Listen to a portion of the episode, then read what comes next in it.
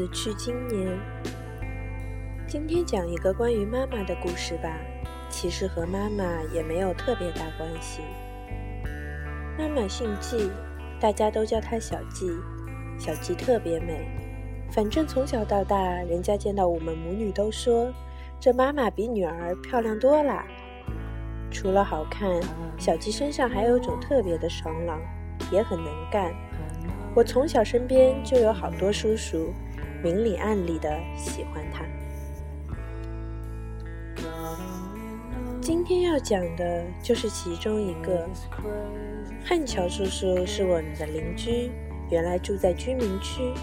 我们买了整个顶层，打通了他所住的四楼左边最小的那一户。那个时候他还很健壮，是警局的缉毒卧底，还是线人什么的，反正黑白两道走，挣点玩命的钱。他爱人是个很朴素的武汉女人，我叫她芬芬阿姨。她不好看，个子瘦瘦小小的，但总是很和气的样子。他们常吵架，整栋楼都能听见。他们有一个儿子，比我大不了两岁。爸爸看他们家可怜，后来听说他儿子毕业了找工作没着落，就让他来我们家当司机，这样两家联系就密切了起来。他应该算是喜欢小季的男人里最殷勤的了，因为没什么钱，所以总是鞍前马后围着小季转。我高三的时候，父母分居了，小季陪我住到了学校对面租的房子里。汉桥叔叔几乎每天都过来，买很多我喜欢吃的菜，来了就直接进厨房。他做的孜然脆骨超级好吃，妈妈看我喜欢吃，也就没有拒绝他的好意。每次案子破了，线人都会有一笔酬劳，说多也不多。他拿了钱，总是第一时间跟我打电话，说要去最好的餐厅请我们吃饭。他知道从我下手，小季才不会推辞；也知道从吃的下手，我才不会推辞。我那个时候已经懂点事了。他总是说你们随便点，但每次我都只选最便宜的菜。我不想看到他结账的时候有点窘迫，却又装作格外豪气的样子。我知道他是怕小季瞧不起，实际上呢，小气也是瞧不起他的。但女人嘛，利用这种喜欢，享受一点指挥别人的特权，也没什么不对的，是不是？我很小的时候就发现了一个规律。你周围的人对待你朋友的态度，其实完全取决于你对他的态度。这道理在任何时候，对什么婆媳关系啊、同事关系啊，通通适用。小鸡总是使唤他，于是我也狐假虎威的没闲着。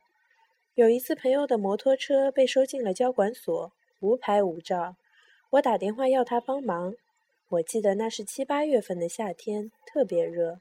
他顶着大太阳从汉口坐公交车到武昌，到处找领导批条子，去对序列号、找合格证，反正是折腾了三天，最后还花了两百块才把车子取了出来。现在想起来，其实挺不容易的。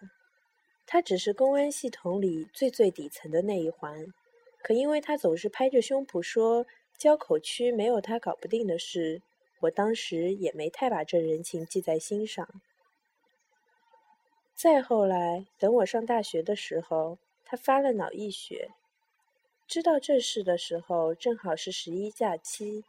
他爱人打给小季，说想借点钱，等过完年房子拆迁补助下来了就还。小季答应了。出于礼貌，他还是决定去趟医院，我就要他带我一起去了。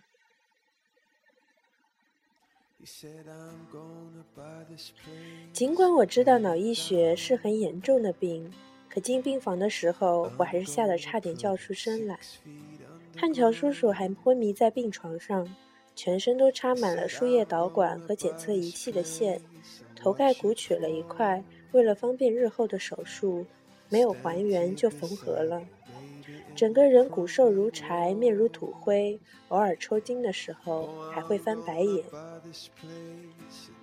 芬芬阿姨站在病床旁边，不停地帮他按摩，捏捏手，捏捏腿，拿湿棉球给他擦嘴。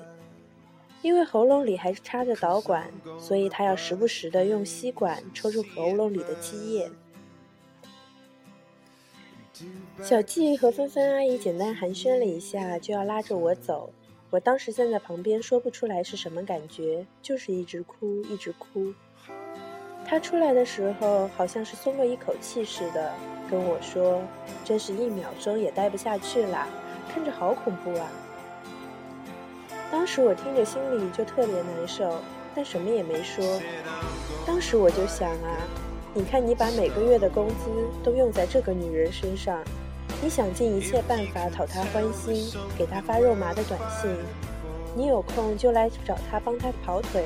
现在你躺在床上，你什么意识都没有了，你甚至分不清谁是谁。他最多来看你一眼，还被吓走了。你图个什么呢？你天天骂你的妻子，和他吵架，他甚至没有吃过牛排。如果你现在可以睁开眼，会不会觉得自己以前很可笑呢？后来寒假住在爸爸家，听说他醒了，就买了点礼物去医院看他。他还是没有什么好转，只是会哼哼和用唯一能动的右手到处抓。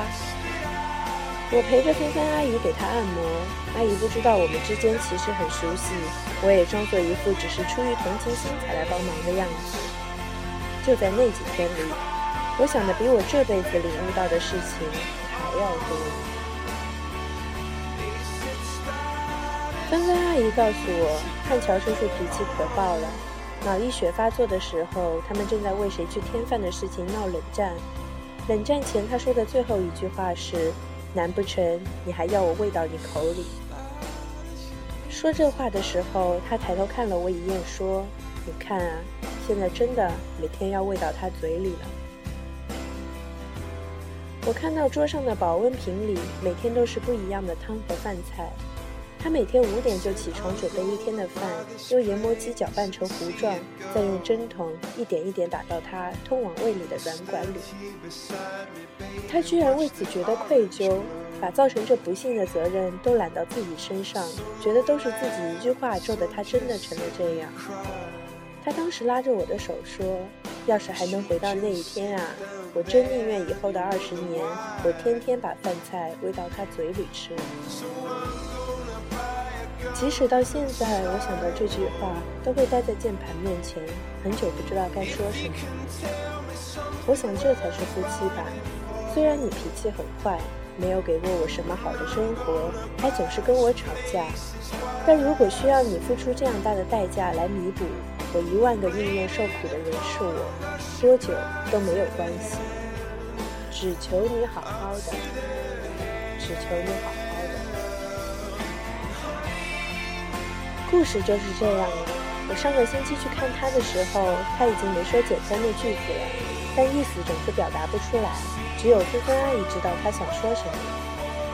他伸出两根手指头就是要抽烟，手捏捏拳头就是要挠痒痒。他总是自言自语一般对着空气问问题，然后不等他反应，又自说自话的替他回答了。他像哄孩子一样哄着他，说：“你想要这个，这个不能吃呀。”汉条叔叔见到我时已经叫不出名字了。我陪他坐了一下午，他一直想说点什么，可又说不明白，总是咿咿呀呀的，最后再长长的叹一口气。后来我终于零零星星的听到几个词，他说：“摩托，没事。”然后又拍拍自己的胸。我一瞬间明白了，他是想说摩托车再出事了也没关系，他能搞定。芬芬阿阿姨在一边看着，说：“这个我也没看懂啊。”但她笑了笑，又说：“不过能这样已经很好很好了，至少老天爷把人留下来了，不是？”那一刻，阳光从厨房透进来，打在她身上，我觉得她特别美，真的特别美。临走时，她开心地跟我说：“我们的拆迁新房马上装修好了，到时候叫上你妈妈一起来做客啊！我连声说好。等他关上门，我下到三楼的时候，忍不住坐在台阶上，开始失声大哭。你知道什么叫爱人吗？你以为你拼了命追逐的那东西是爱情吗？不是，那是你的欲望、你的憧憬和你的贪婪，而最后留下来的才是爱情。